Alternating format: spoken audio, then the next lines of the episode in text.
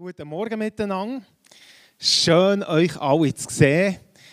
Ich freue mich auf den Gottesdienst. Das ist wirklich äh, historisch, oder? Wir sind das letzte Mal hier im Lumimart und etwas ganz Neues steht an. Wir werden das nächste Mal miteinander in die Westhalle einziehen. Ich freue mich riesig darauf, da zusammen mit euch auch unsere Gottesdienste der zu feiern.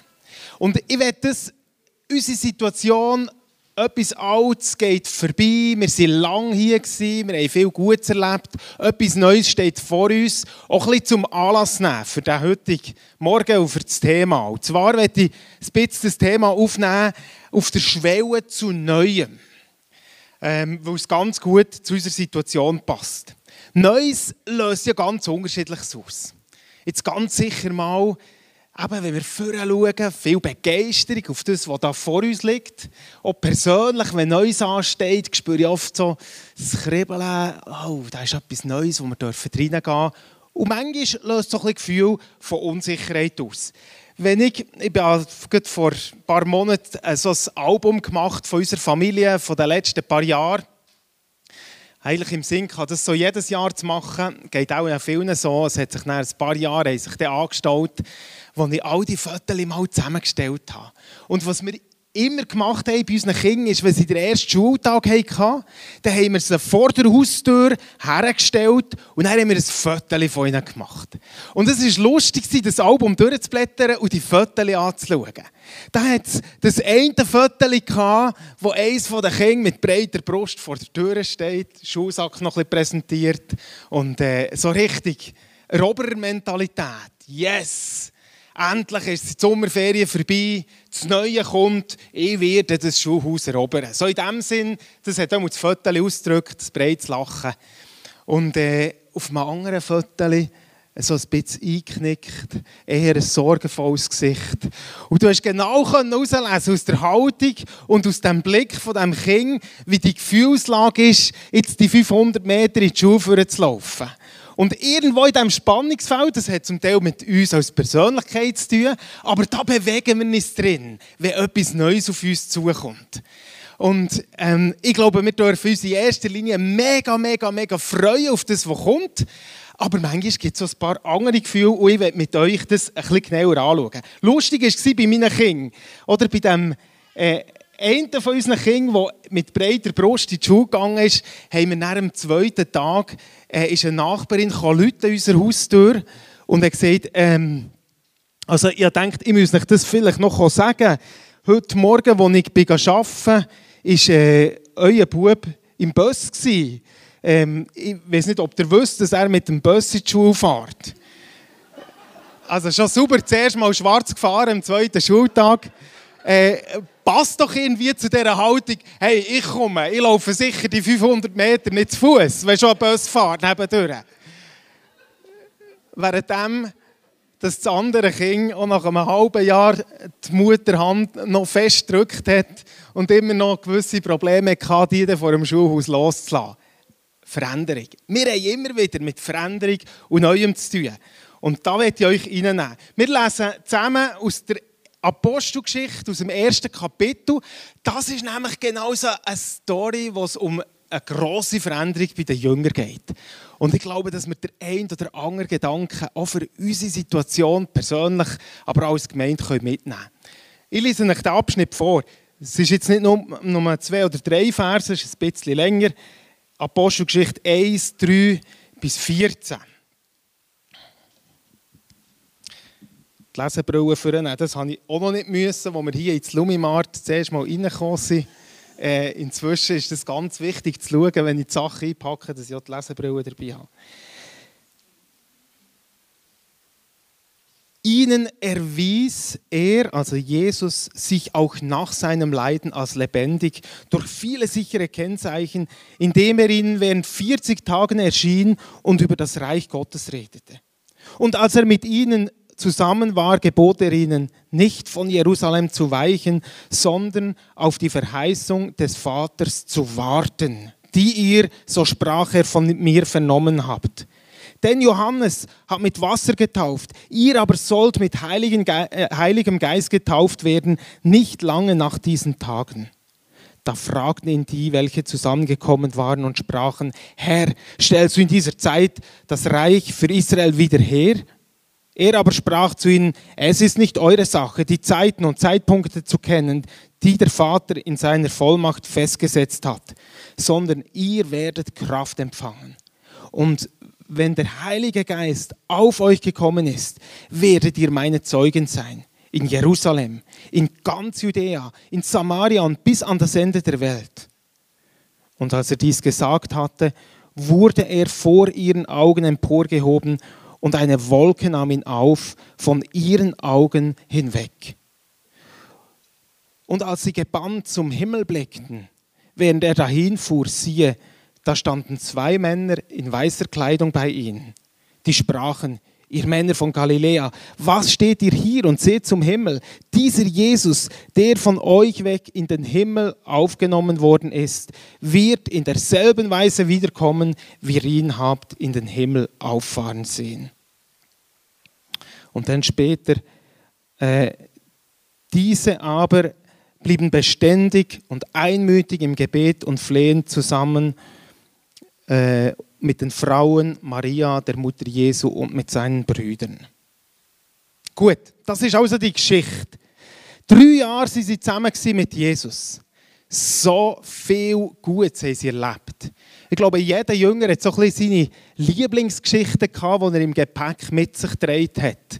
Speisung von den 5000, die Aussetzung, die geheilt wird. Der Petrus vielleicht, wo er dort über das Wasser gelaufen ist und Jesus ihm die Hand ausstreckt, wo er absinkt. Ein mega Erlebnis. Und jetzt stehen sie dort und schauen ihm nach. Und ich so gedacht, ja, was beinhaltet der Blick von diesen Jüngern, die sie dort stehen und Jesus hinten nachschauen? Was geht ihnen ab?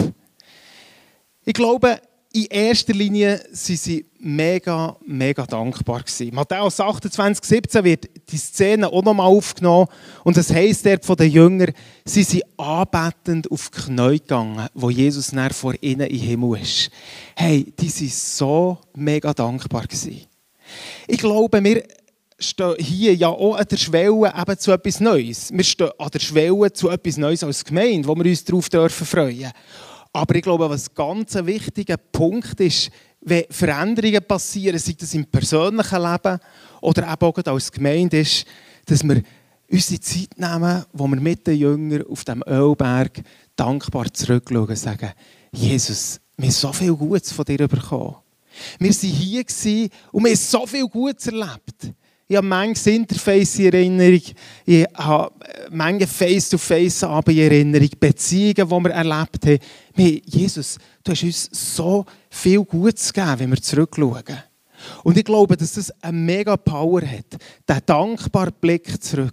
An der Schwelle zum Neuen soll immer wieder das dankbare Zurückschauen stehen.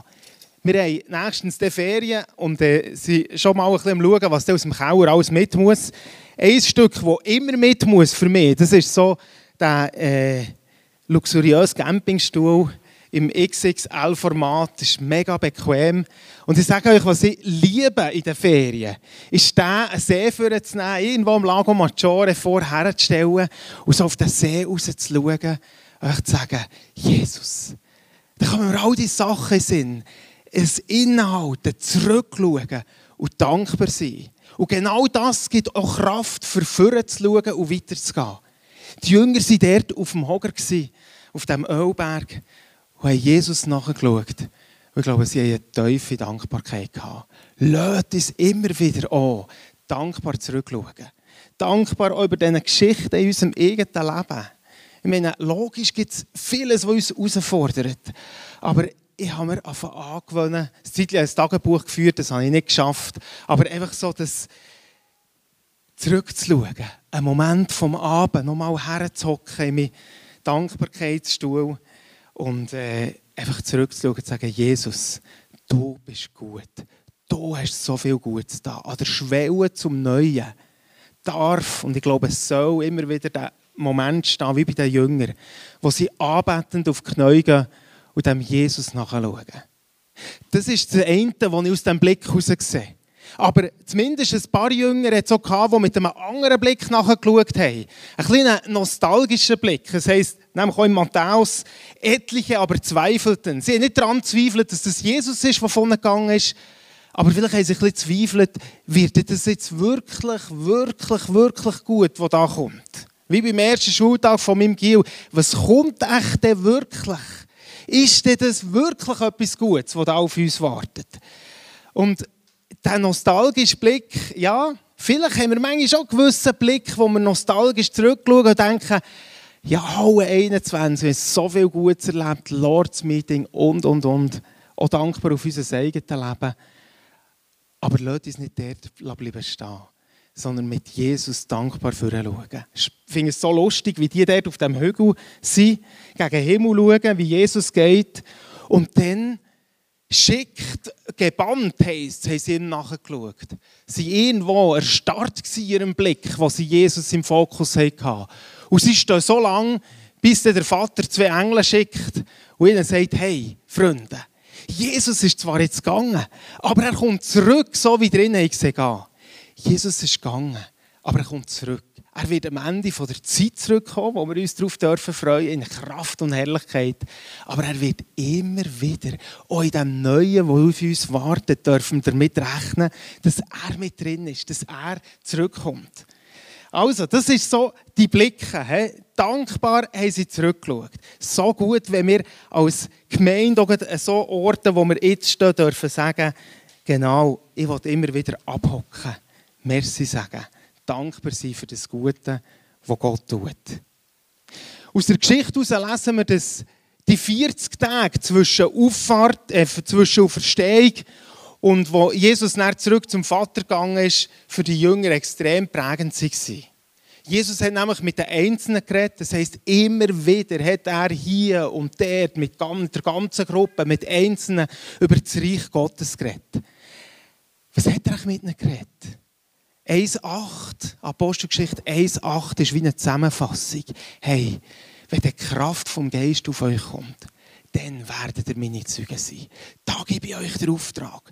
Und es wird etwas passieren. Ihr werdet Zeugen sein, nicht nur zu Jerusalem, sondern zu Judäa, zu Samaria, bis ans Ende der Welt. Er hat ihnen Perspektiven gegeben für das, was kommt. Wir stehen hier im Lumimar das letzte Mal nicht nur mit einem Abschluss und mit einem dankbaren Blick zurück für alles, was wir schon hatten, sondern mit einer Perspektive, die Gott uns gegeben hat, auch für Neues. Wir, gestern Abend, machen das manchmal für mich, bin ich nochmal in die, äh, im Büro gewesen, in die Halle hineingestanden und bin so durchgelaufen, so auf der Empore, in die Halle hineingeschaut und zusammen mit Jesus träumt über dem, was hier passieren kann, durch den Sozialraum durchzulaufen, sich vorzustellen, wie da Leute werden schaffen, ohne Hoffnung, neue Perspektiven bekommen, vor einmal die Bar zu stehen, die jetzt drinnen steht, und zu überlegen, wie wir dort miteinander eine Gemeinschaft haben, Beziehung aufbauen. Und es hat mir so gut getan, weil es Perspektiven gegeben hat. Jesus hat den Jünger Perspektiven gegeben. Jesus hat Barbarim, hey, Jessica, es hat mich mega berührt, das Interview, das du vorher gegeben hast, hat euch Perspektiven gegeben. Er hat einen Wunsch vom Reich Gottes, der sich ausbreitet, in euer Herz hineingelegt. Ein Wunsch, der menschlich gesehen ja nicht wirklich fassbar ist. Ich meine, der Wunschzahl dafür zu gehen, dass du wo ein grosses Rotlichtviertel hat im Vergleich zu anderen Städten in dieser Größe, frei wird von Prostitution, das Studio zugehen, da könnte man sich ja sagen, hey, aber das ist einfach, das ist ja völlige Überforderung. Also das, das geht ja gar nicht. Jesus teilt Sachen mit uns und das, was er mit uns teilt, ist ja oft eine totale Überforderung für das, was wir überhaupt aufnehmen können. Wir denken uns, wie, wie, wie soll das jemals kommen? Wie sollen Prostituierte frei werden und neue Perspektiven bekommen? Wo sollen sie Anstellung finden? Und so weiter. Das schwingt alles vielleicht mit. Aber Jesus hat mit den Jüngern und Jesus will mit uns eine begeisternde Perspektive über dem teilen, was dort in dieser Westhalle passieren kann, was in unserem Quartier passieren kann, wenn wir zusammenkommen und was in unserem Leben passiert. Vielleicht ist das auf deinem Leben ein Traum an einem ganzen Ort, der schon ein bisschen verschüttet ist. Vielleicht ist es wie der Wunsch, wo Jesus reingeküschelt hat in dein Leben von da dran, wo es immer so poltert bei mir in Nachbarschaft, wenn da kommt Frieden reinkommen. Und du nimmst es im Wissen, dass du das gar nicht machen kannst und völlig überfordert bist. Und wenn ich die Bibel durchblättere, merke ich, es spielt sich durchweg. Jesus führt die Leute immer wieder ins Neue. Er offenbart ihnen, was er tun will, aber die Dimension, die er davon redet, ist oft so viel grösser als das, was wir jemals mit unserer eigenen Kraft können. Dass wie ein Spannungsfeld entsteht von freudiger Begeisterung über dem, was kommt und gleichzeitig, okay, und wie bringen wir das her? Wie schaffen wir Leben in dieser Westhalle? Wie können wir es schaffen, dass Leute wirklich in die Freiheit hineinkommen? Wir wünschen uns, dass Leute zu Jesus finden, aber wie packen wir das? Und ich glaube, das ist gar nicht so schlecht, die Überforderung immer wieder zu spüren, weil es eben mit dem Reich Gottes zu tun hat. Mose hat den Auftrag gehabt, das Volk Israel dort der Wüste Fleisch zu geben. Fleisch, das dann schlussendlich zum Haus wird aushängen. Hey, völlige Überforderung. Petrus ist in diesem Schiff gestanden und Jesus hat ihm gesagt, ja, komm nur. Und er ist auf das Wasser gestanden im Wissen, ich kann das eigentlich gar nicht. Die Jünger haben die Brötchen und Fischchen verteilt mit einem begeisternden Auftrag und gleichzeitig zu wissen, es ist eine totale Überforderung. Das ist Reich Gottes. Und dort schwimmen wir, schwellen zum Neuen immer wieder. Einerseits löst das Neue manchmal grundsätzlich eine gewisse Unsicherheit aus und gleichzeitig sind Aufträge, die Gott uns gibt, oft eine Dimension, wo ich merke, ich, Hanno, bin mit dem völlig überfordert. Wer kennt das? Kennt ihr das? So die Gefühl von, eigentlich begeistert es mich, aber kann es denn wirklich sein? Kann es denn wirklich sein, dass Gott das mit mir zusammen tun will? Ich möchte dich heute ermutigen, das für dich ganz persönlich nochmal in Anspruch zu nehmen. Jesus hat mit den Jüngern dort geredet und Jesus redet mit uns heute noch persönlich, aber auch mit uns als Gemeinde, was er tun will. Gut. Und dann kommt etwas, wo nicht drüber bin gestagelt, was für mich so ein Schlüsselpunkt ist für heute Morgen. Jesus hat den Jüngern einen Auftrag gegeben. Er hat ihnen ein Bild gemalt. Sie waren eigentlich überfordert mit diesem Bild. Und dann hat er ihnen einen Auftrag gegeben. Er hat ihnen nicht gesagt, so, los, packt da, jetzt geht, sondern er hat gesagt, hey, jetzt geht in das Obergemach, wartet. Wartet auf die Verheißung von Gott, wartet auf die Kraft vom Heiligen Geist. Und ja, wirklich so den Eindruck gehabt, für uns noch einmal jetzt an dieser Schwelle zum Neuen. Und gell, ich rede immer von beidem. Wir stehen eine Schwelle zu Neuem, sei das vielleicht eine neue Klasse, die wir nach der Schulferien haben.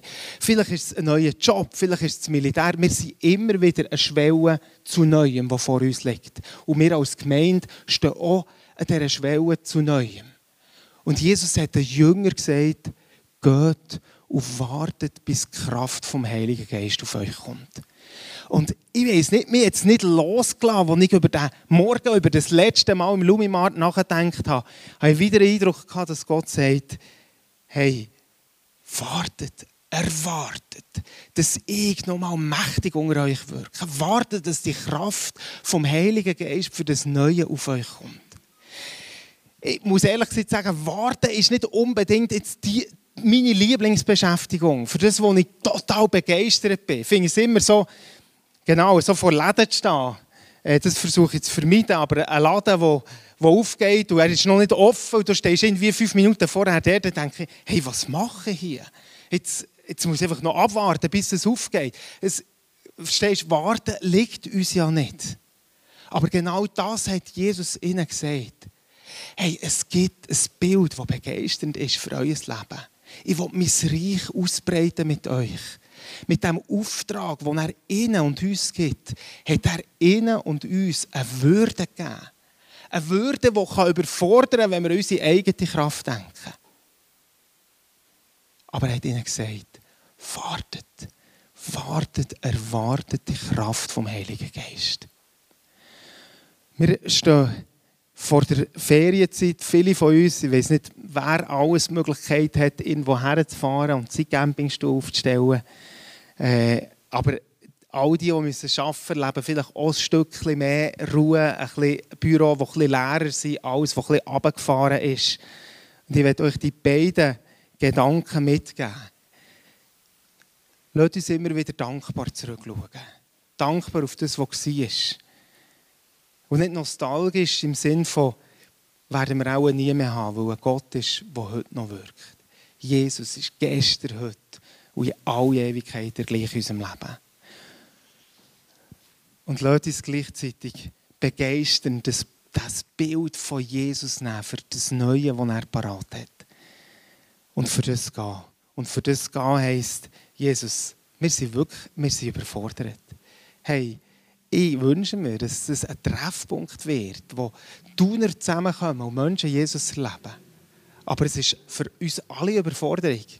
Wir haben einen super Architekt, wir können eine schöne Halle aufstellen, wir können Konzepte erstellen, aber wir können es nicht mit Leben füllen. Wartet. Was haben sie gemacht dort bei diesem Warten? Ich glaube, sie haben das einfache Gebet auf ihrem Herz gehabt. Erfüll uns mit dem Geist. Gleichzeitig haben sie wahrscheinlich auch gebetet für die Dimension von Judäa, Samaria und haben ganz praktisch das so im, im Gebet und gesagt, Jesus, jetzt komm da drin. Was ich wünschte für uns oder euch so als praktische Umsetzung mitgeben ich war gestern eben noch schnell in der Halle, habe dort so einen, einen Kübel mitgenommen, einen Betonkübel, äh, als Bild für eine Baustelle. Wir fahren ja immer wieder an Baustellen vorbei. Jetzt geht die rund um Thun kennen Baustellen auch zur Genüge. Und die aus dem Lerchenfeld äh, haben vielleicht schon manchmal einen roten Kopf bekommen, wenn sie irgendwo an diesen verschiedenen Baustellen müssen stillstehen müssen, die es im letzten Jahr gegeben hat. Aber mir fällt es manchmal schwer, so, ja, warten ist ja gut, aber wie machen wir das? Wenn wir praktisch könnten sagen, in dem nächsten Monat, ja, wir erwarten uns. Lasst uns gemeinsam erwarten, dass der Geist Gottes uns füllt. Lasst uns gemeinsam das Gebet immer wieder beten, wenn wir eben eine Baustelle vorbeifahren. Sei das irgendwo, wo ein Kran steht oder wenn wir mit dem Auto müssen bleiben stehen und die Zeit nutzen von dem Warten und sagen, Jesus, eins wissen wir ganz fest. Wenn wir in das Neue gehen, dann werden wir das nicht mit Leben füllen aus eigener Kraft. Deine Perspektive, was dort möglich ist, das hat uns schon lange begeistert. Wir freuen uns darauf. Aber jetzt warten wir darauf und beten, dass du mit deiner Kraft uns ganz neu erfüllst. Ich glaube nicht, dass Pfingsten ein einmaliges historisches Ereignis ist. Ich glaube, dass der Geist Gottes uns erfüllen Vielleicht gibt es so ein bleibendes Erlebnis, wo der Geist Gottes zuerst mal auf uns kommt. Aber weißt du, was wir immer wieder brauchen, was Paulus den Epheser sagt, seid, werdet voll vom Heiligen Geist. Wir brauchen das. Ich freue mich mega, mit euch zusammen ins Neue einzuziehen. Aber was wir brauchen, ist die Kraft vom Geist.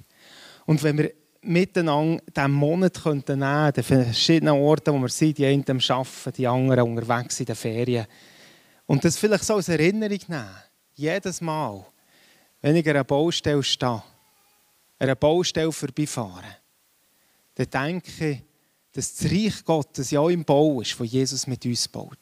Dass die Westhalle entstehen ist und so in die Schlussrunde einbiegt. Und ich bete in dem nochmal, dass Gott uns erfüllt mit seinem Geist. Dass Gott die Westhalle erfüllt mit seiner Gegenwart. Und dass er uns da drinnen sein Segen gibt. Ich glaube, da könnten wir so eine starke Zeit vor Vorbereitung miteinander gehen. Wartend, dankend zurückschauen und gleichzeitig, wenn wir diesen Baustellen vorbeifahren, immer wieder sagen, Jesus, Jesus, erfüll uns mit dem Geist, wir brauchen dich. Weil deine Dimension, die Dimension vom Reich Gottes, ist zu gross, für dass man sie jemals selber erfüllen könnte.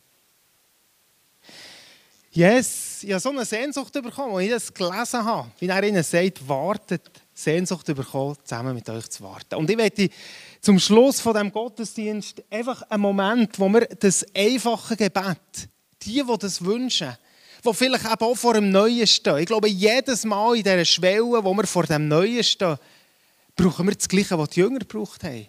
Wir brauchen die Kraft vom Heiligen Geist. Wenn du nach der Ferien vor deiner Klasse stehst, Du brauchst es genauso wie wir, wenn wir in die Westhalle stehen. Lasst uns zum Schluss, der äh, Ralf, bitte komm doch ans Keyboard, spiel noch ein paar Takte Musik. Ich werde die einladen, die diesen Wunsch haben, zusammen mit mir aufzustehen und zu sagen, Heiliger Geist, erfüll du mich neu. Dass ihr zusammen mit mir aufsteht und wir einfach das einfache Gebet miteinander beten. Für die Situationen, wo Jesus im Himmel schon lange für uns parat hat. Wo er parat hat mit der Westhalle. Wo wir aber wissen, ohne ihn können wir kein Zabel tun, das Ewigkeitswert hat. Aber wenn Gottes Kraft reinkommt, dann verändern sich Situationen von Grund auf.